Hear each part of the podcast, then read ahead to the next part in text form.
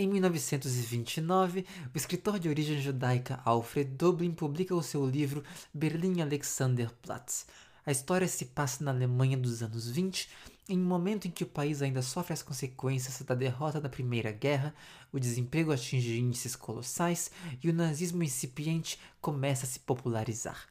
O protagonista, Franz Biberkopf, começa a história deixando a penitenciária de Tegel após cumprir pena de quatro anos pelo assassinato da esposa, prometendo a si próprio não se envolver em problemas novamente.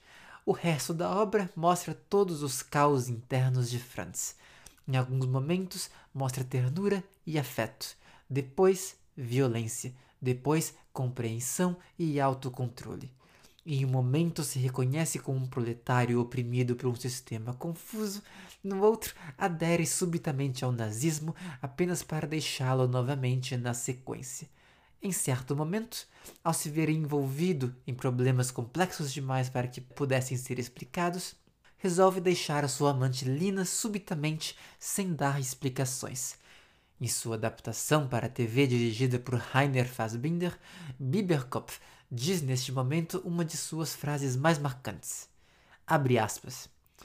Eu não aprendi a dizer em palavras simples o que se passa na minha cabeça. E o que aconteceu e que causou tudo isso que se passa na minha cabeça, eu também não aprendi.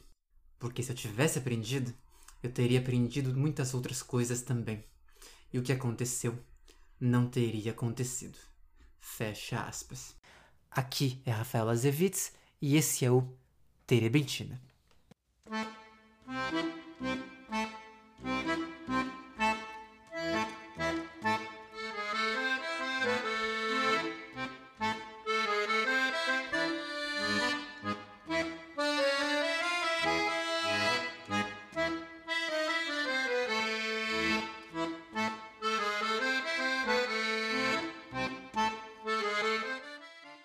Bom dia, boa tarde, boa noite. Estamos começando mais um episódio do Terebentina.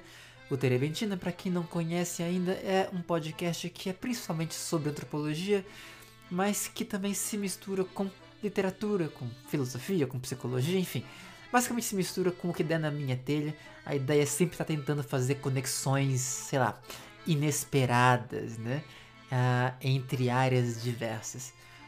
E hoje a gente está abrindo o episódio com essa fala do Berlin Alexanderplatz, originalmente o livro do, do Albert Dublin, uh, que depois vira série de televisão. Essa fala, na verdade, é, é, é, eu lembro de ter, de ter visto ela no livro antes, de alguma maneira, mas não exatamente como aparece aí. Uh, como eu não achei no livro, acabei pegando da série, né? Vale lembrar que o Dublin, ele era um judeu vivendo ali naquela Alemanha ah, no começo do nazismo, né? Mas além disso, ele também era formado em medicina, ele era um neurologista, ele era também psiquiatra, e ele tinha essa, esse contato constante com os pacientes na clínica psiquiátrica onde ele trabalhava, clínica, hospital, não sei bem, mas ah, os personagens dele são muito inspirados nesse uh, no trabalho dele, no fim das contas, né? Então você acaba encontrando nas obras dele muito essa esses personagens que são complexos, né? Que são complexos, que são bastante contraditórios, que podem ter às vezes muitas dificuldades para se expressar, que podem ser capazes de atos de violência muito grande em um momento e de atos de afetividade, de ternura muito grande em outro momento, e que você tem dificuldade de situar em uma escala linear, né? situar de, uh, uh, de maneira mais monocromática. Né? São personagens da vida real que estão ali muito uh, nesses vários meios termos que fazem a vida real. Né? O próprio Franz, né, o protagonista do, do livro, com as contradições toda, todas dele, deixam o leitor, deixam o espectador bastante desconfortável. Acho que é né, o leitor que está ali acostumado né, a se a buscar se identificar sempre com o protagonista, né? esse hábito que a gente tem enquanto leitores, enquanto espectadores, de estar tá sempre buscando ali um espelho ali no herói, né, da, da, do filme, no cinema, no livro. E ali, desde o começo ali, quando você é apresentado aquele personagem, violento, estranho, meio grotesco, fica ali automaticamente, dá um tilt na gente, porque fica completamente impossível se identificar com ele. Só que depois o, o, o Dublin vai colocando ele em várias situações também ali de muita ternura, muito é, de muito carinho com algumas pessoas ao redor dele. Então você começa a ficar confuso enquanto experiência mental, né? Eu acho que é pro leitor, pro espectador, é uma coisa difícil, é uma coisa confusa, é uma coisa complexa.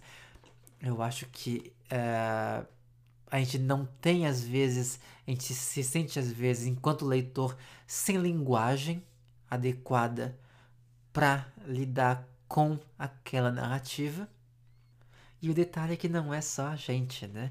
O próprio personagem, o próprio Franz, também não tem linguagem para lidar com a sua própria narrativa, que vai virando esse emaranhado, esse, em bom português, esse bolulu uh, de coisas que ele vai fazendo que vão se tornando difíceis de colocar em palavras. Chega um ponto que ele entra em uma situação em que ele percebe que, inclusive, ele é traído por uma pessoa próxima e tudo mais, que é, faz uma grande sacanagem com ele. Não vou entrar em detalhes da história, mas.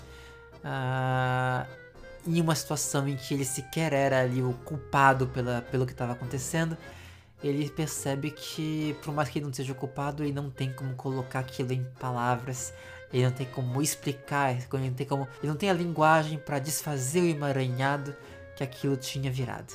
E aí, diante dessa situação, ele prefere fugir a única solução para ele é romper com todo mundo que ele tinha criar um mundo novo do zero.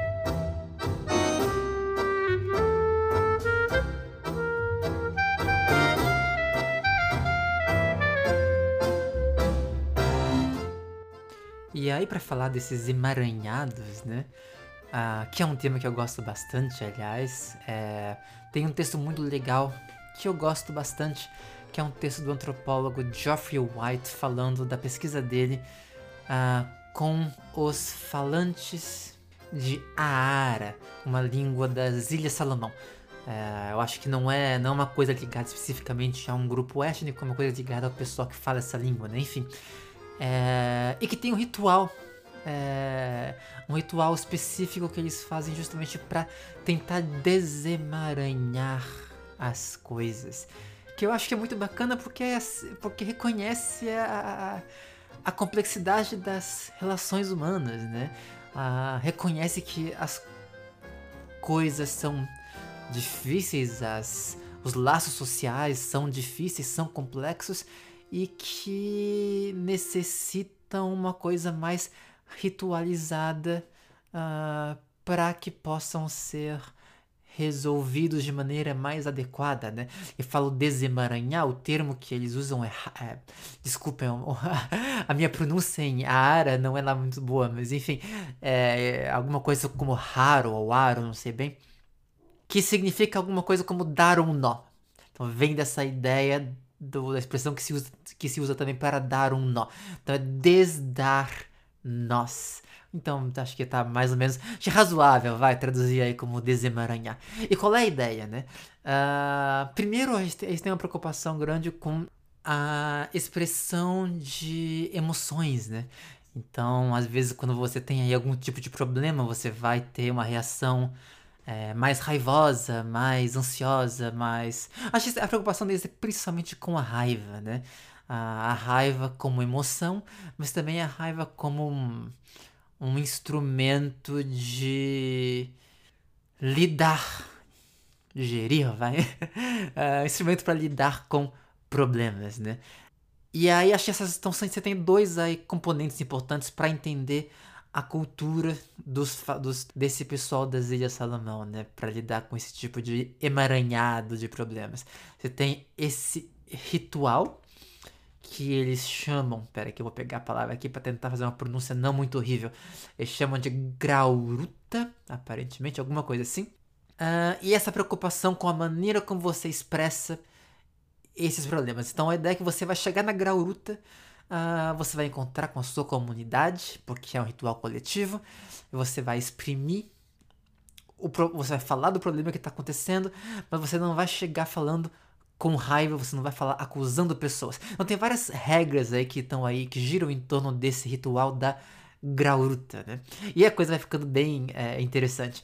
Então, primeiro, se você tem problema que envolve aí duas pessoas, você nunca tem problema que envolve só duas pessoas, né? Então aí até uma particularidade, eu acho, da grauruta, dessa ideia de, do, do, do emaranhado da, da grauruta, é que até por ser uma população que tem uma vida comunitária mais intensa, né? Os laços de parentesco são muito importantes e tudo mais. Então os emaranhados também são tem essa conotação, né? O emaranhado também é emaranhado não só porque o problema é complexo, mas porque envolve várias pessoas diferentes. Então tem esse lado aí do, do, do, do, do emaranhado e, e que faz com que a Grauruta envolva várias pessoas ao mesmo tempo.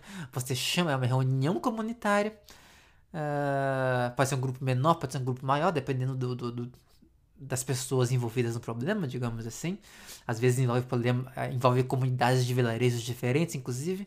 Uh, mais de uma pessoa pode falar, são, são, são, vários problemas que podem ser evocados durante uma grauruta. E a ideia é, primeiro, ninguém olha no olho de ninguém. Você, você fica ali no meio da sua multidão. Às vezes você tem dois lados de um conflito, enfim, ou você tem ali um grupo só que tá todo mundo junto. E você, ali estando no meio do grupo, você fala. Então você não se você não se expõe, você não se isola para falar em cima de um palanque, em cima de uma cadeirinha, em cima de uma mesa, ou sei lá o que for. Não tem nenhum microfone, nada do gênero. Você fala ali no meio todo mundo. Você não se individualiza dessa maneira, né? Através dessas separações. E você não vai ali falar diretamente com a pessoa que talvez seja ali o centro do seu problema. Você fala de modo. Você se dirige à comunidade como um todo. E como eu dizia, né? Qual é a, a, tem essa ideia de pensar a emoção não como um sentimento simplesmente, mas como uma forma de retórica, né? Então, a emoção, você pode sentir o que você quiser sentir, mas você a maneira como você na hora de falar sobre emoção, isso tem vários antropólogos, antropólogos da emoção que falam sobre isso, né? Que você tem dois lados da emoção. Você tem a emoção que você sente, que é uma coisa, Uh, você tem o processo de dar nome a essa emoção, que você traduz em linguagem, e aí nesse ponto você vai dar palavras diferentes, você vai identificar emoções de maneiras diferentes, ou em alguns casos sequer identificar a emoção, né? Tem culturas que vão identificar certas emoções que não existem em outras culturas e por aí vai. Uh, e depois você vai, você vai pensar como que você vai exprimir essa emoção socialmente. Você pode resolver simplesmente não exprimir essa emoção. Você tem culturas inteiras aí que são baseadas justamente na não expressão das emoções, né? Nós aqui no Ocidente somos, somos bastante bons nisso, inclusive, eu diria. Uh, e nem sempre é uma coisa problemática, tá? Acho também é, em algumas situações é, pode ser de fato a melhor maneira de lidar, pode ser não, da não expressão. Enfim, é uma discussão que a gente pode até fazer mais pra frente. Ou você pode imprimir essa emoção, mas usando o vocabulário ligado a uma outra emoção, de repente, substituir uma pela outra. Então, por exemplo, ah, no caso da Grauruta, o que, se, o que se recomenda pelos códigos da Grauruta de ética, né, digamos assim, é que você não vai, por mais que você possa sentir a raiva, você não vai falar em termos de raiva. A ideia de raiva dá uma ideia de. O que, que a raiva produz? A raiva produz uma ideia de retribuição. Retribuição que é uma palavra mais bonitinha, talvez, para vingança, né? é... E que, a não ser que você realmente queira lidar com esse outro, essa outra pessoa, esse outro grupo, como um adversário com, com quem você quer realmente estar em um estado mais bélico, né, digamos assim, você não quer retribuição, você não quer uh, uh, uh, dar o troco, você quer a reparação. E a, e a emoção adequada para falar de reparação não é a raiva, é a tristeza. Então você vai chegar na garota, na garota e você vai falar: olha, tal coisa aconteceu, tal coisa aconteceu, isso, isso, aquilo, e isso faz eu me sentir triste, isso faz, faz eu me sentir mal, faz eu me sentir com vergonha, que é uma outra palavra que aparece bastante também.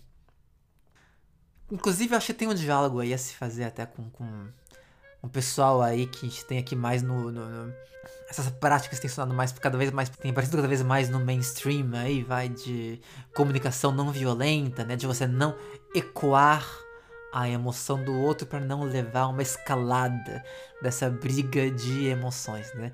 A pessoa tá com raiva você ecoa isso reverbera essa raiva também com raiva outra pessoa reverbera com mais raiva ainda e assim por diante. Então assim, ao invés disso você ao invés de ecoar você passa a conversa para outra coisa, você vai uh, evitar essa escalada de emoções. Mas enfim, agora, tudo isso ainda bem é, teoria, bem abstrato, né? Então a gente pode pegar aí um exemplo uh, que o White dá para tentar deixar isso um pouquinho mais claro. Vamos lá.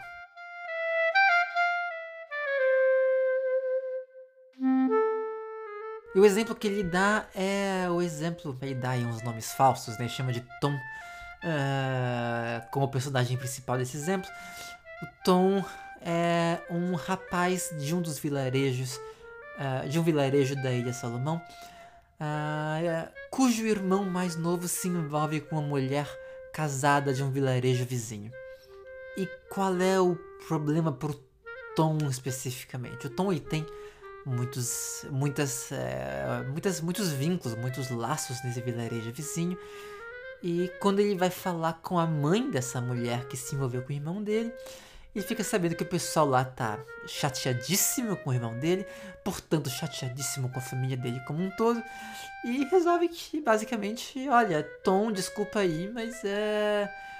A gente tá pé da vida, a gente não quer mais que o seu irmão ponha os pés no nosso vilarejo, e a gente não quer mais que você também coloque os pés no nosso vilarejo.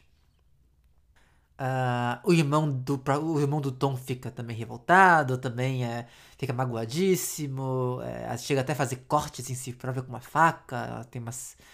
Uh, realmente chega a esse ponto né, de, de dramaticidade a coisa. Uh, mas o Tom quer se focar nessa questão do, do, do, do impacto que todo essa, esse conflito está tendo nas relações sociais, porque começa, ele percebe que está havendo uma escalada do problema. Começa com a traição e ele não, em nenhum momento reduz o problema da traição, só que essa traição está tá, tá levando a uma série de cortes de laços sociais, uh, afetando o irmão, que depois vai afetar uh, também outros membros da família de um, outros membros da família do outro, você está falando aí de uma cultura que tem que dar muita importância para festividades coletivas, uh, ah, para eventos sociais envolvendo muitas pessoas. E se você começa a, fazer com que tal pessoa não possa ir mais na casa de tal pessoa, tal pessoa não possa mais se encontrar com outra pessoa, tal pessoa seja proibida de ir no vilarejo de tal pessoa, chega um ponto em que ninguém pode mais ver ninguém e fica meio difícil fazer qualquer tipo de evento. Né? Então o Tom resolve levar isso para Grauruta. E ele chega na Grauruta e ele começa justamente a falar. Uh, ele, não, ele não fala em nenhum, em nenhum momento da traição, ele não entra nesse ponto. Ele, ele fala diretamente do. Ele fala de como ele está se sentindo triste. E até usa essa expressão retórica, né? O que foi que eu senti quando a fulana disse que eu não poderia mais pisar na sua casa por causa desse problema todo? Eu não, eu não senti raiva. Então aí começa a dizer, não foi raiva. Ele nega a raiva e aí afirma, o que eu senti foi tristeza. Uh, e aí ele começa a falar, eu senti tristeza porque, poxa vida, eu gosto tanto de comer na casa dessa pessoa, gosto tanto de jantar na casa dessa pessoa, de bater papo, de encontrar o pessoal ali ao redor, e aí eu não vou mais poder fazer isso. E se eu não puder fazer isso mais, também tal pessoa não vai poder mais. E aí começa a tentar mostrar todo o emaranhado de problemas, de complicações sociais que isso causa. Então, no fundo, é todo um ritual que questiona justamente isso, né? Uh, já por si próprio, só de estarem ali todos presentes, e já estão questionando isso. Existe um problema. Então, qual é o problema central? O problema é esse. Então, eu não vou nem falar sobre esse problema. Está dado que esse problema, a traição no caso, existe. Agora, o que eles fazem é questionar por que esse problema deve se misturar, deve se emaranhar com tantas outras complicações.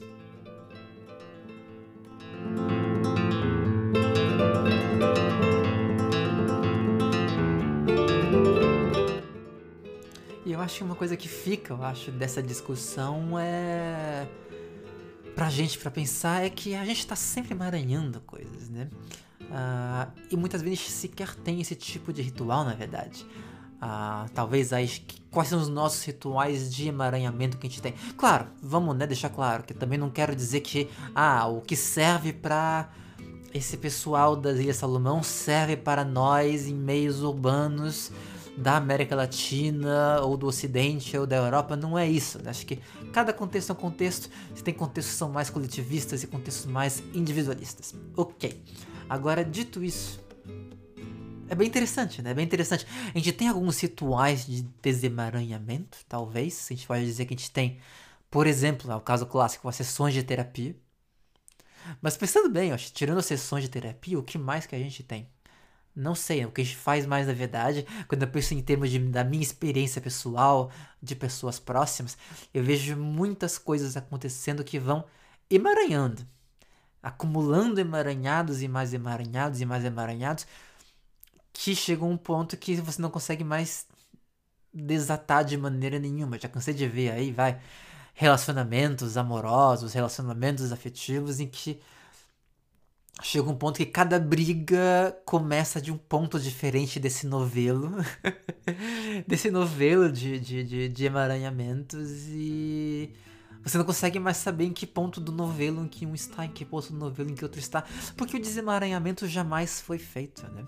Jamais foi feito. Então, quando você começa a perceber que ele é necessário, que ele seria importante, já tem tanta coisa misturada que de onde você começa? Por onde você começa?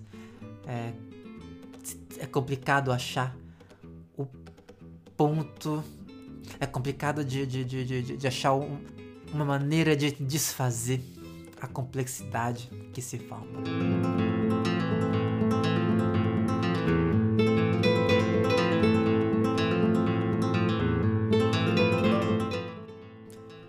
E aí a gente pode retomar o começo desse episódio em que a gente estava falando do Franz do Berlim Alexanderplatz, o Franz falando que não tem a linguagem para falar dos seus problemas, que não tem a linguagem, o vocabulário, que não aprendeu a falar sobre aquilo que acontece com ele, que se ele tivesse aprendido a falar sobre aquilo que acontece com ele, ele saberia também muitas outras coisas.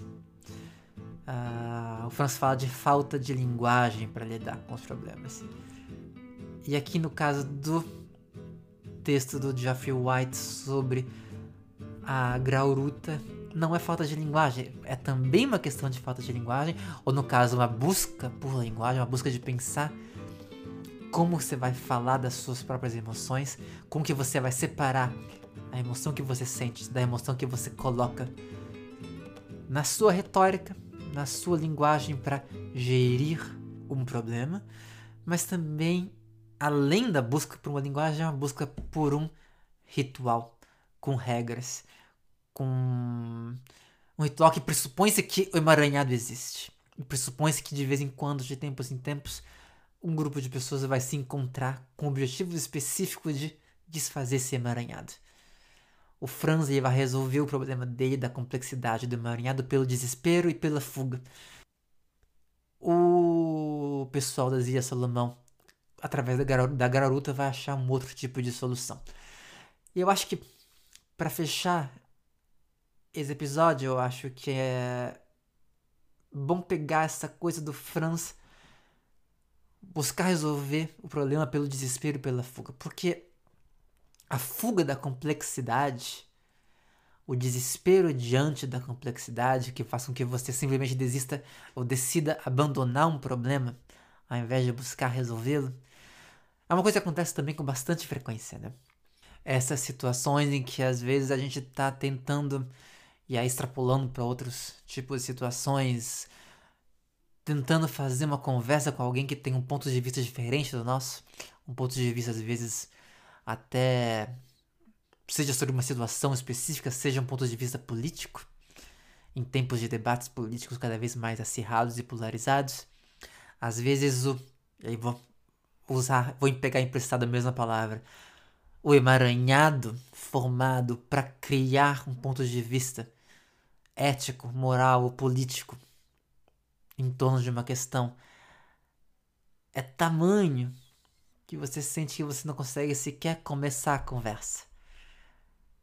Tamanha dificuldade que você percebe que seria de desfazer aquele emaranhado para chegar em um ponto de partida para começar um diálogo. A gente está o tempo inteiro fugindo da complexidade.